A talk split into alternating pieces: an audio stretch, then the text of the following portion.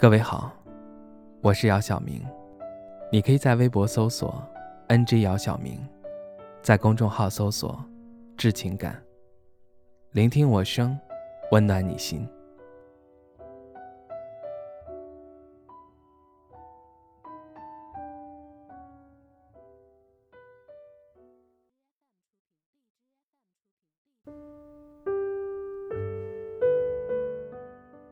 我喜欢上一个人，他白白净净，个头很高，为人幽默风趣，笑起来的时候嘴角有好看的梨窝，好喜欢看见他笑的样子，很想占有他的全部。不过，我来晚了，索性离开每天都可以看到他的城市，转而去了周边的一座城市。但我每天都看他的朋友圈，有时候点个赞，有时候默默浏览。我不想做一个破坏别人感情的第三者，又怕在他身边做出不理智的事情，所以只能躲得远远的。他分手后，我又悄然回来，突然出现，还辞去了自己专业领域的工作，去他所在的公司面试。一切重新开始，我还是很喜欢他，还是想每天可以都看得到他。他喜欢玩，我就总是陪他到三更半夜。他喝酒后变得很可爱，会撒娇，会说一些小时候有趣的故事。我在旁边静静的听，然后在他睡着后送他回家。他说我是他最好的哥们儿，我不知道还可以这样陪他多久。偷偷喜欢上一个人真的太难过了，但是我没勇气告诉他我的喜欢。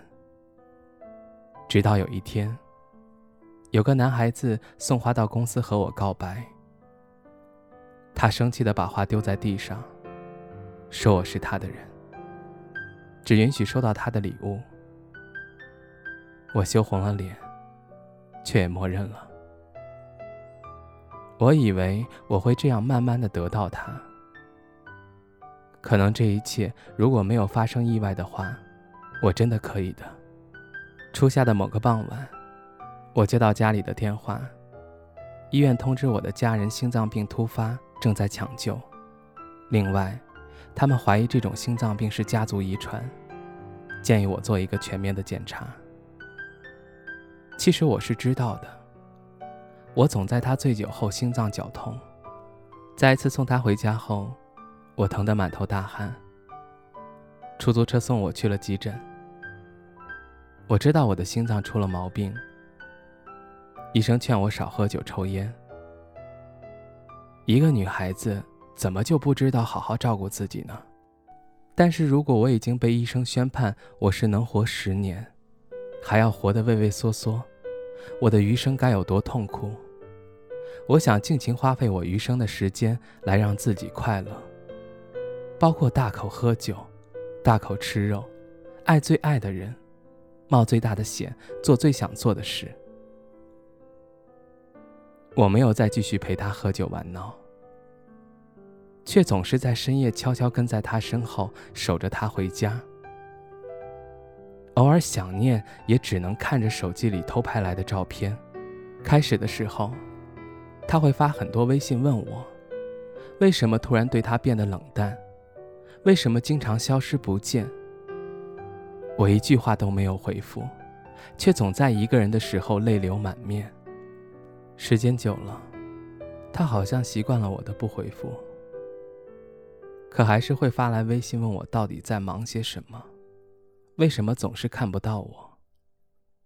我当然没有辞去那里的工作，但是我请了一个长假。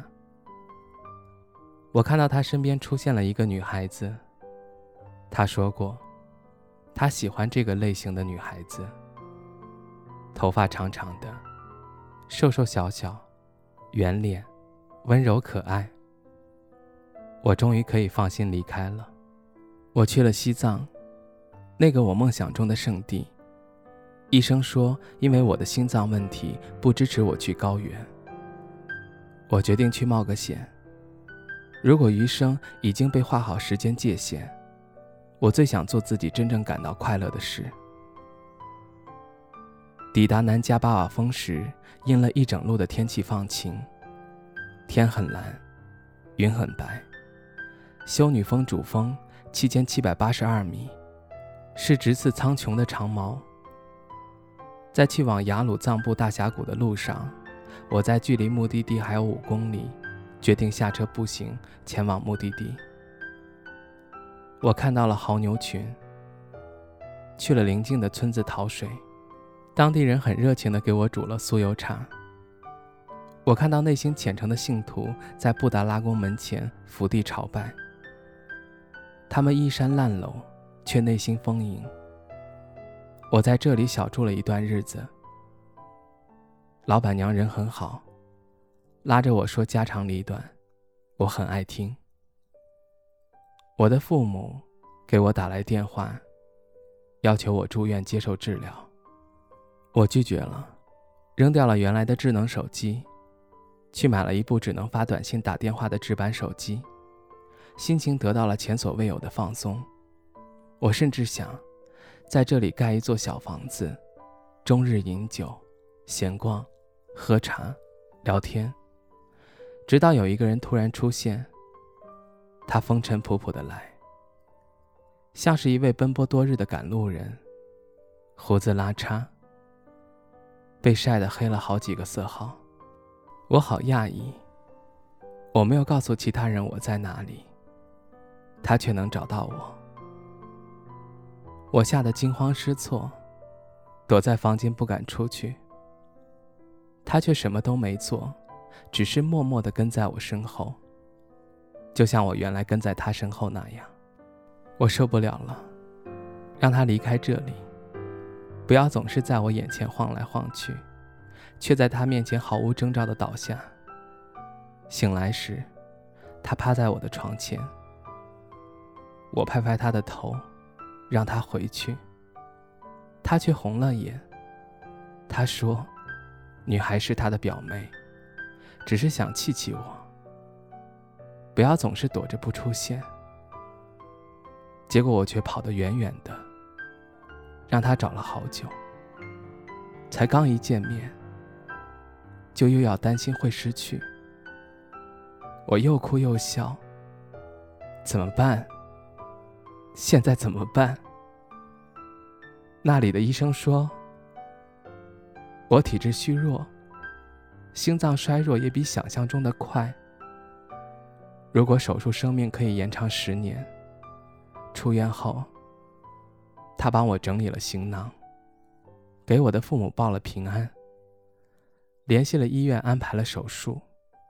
回家的飞机上，把我紧紧抱在怀里，在我额间落下一个吻。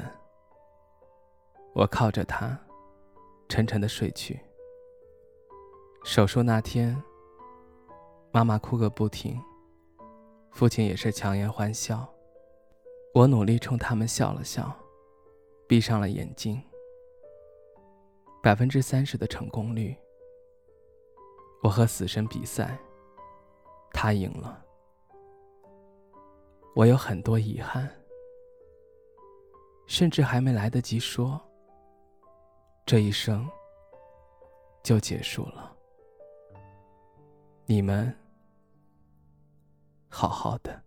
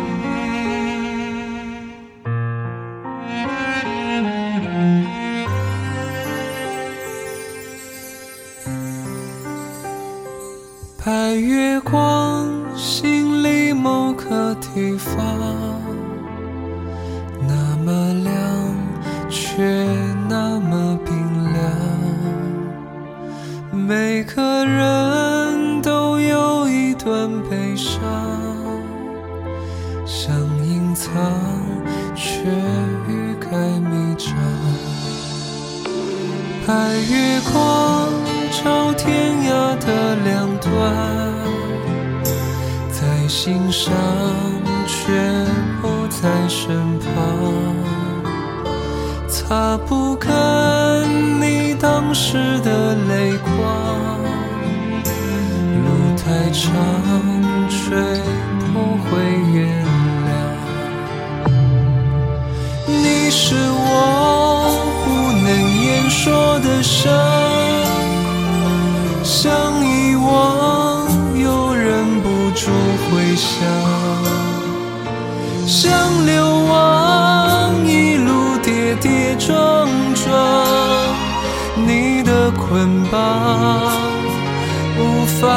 释放。白月光照天涯的两端，越圆满越觉得孤单，擦不干回忆里的泪光。路太长，怎么不长？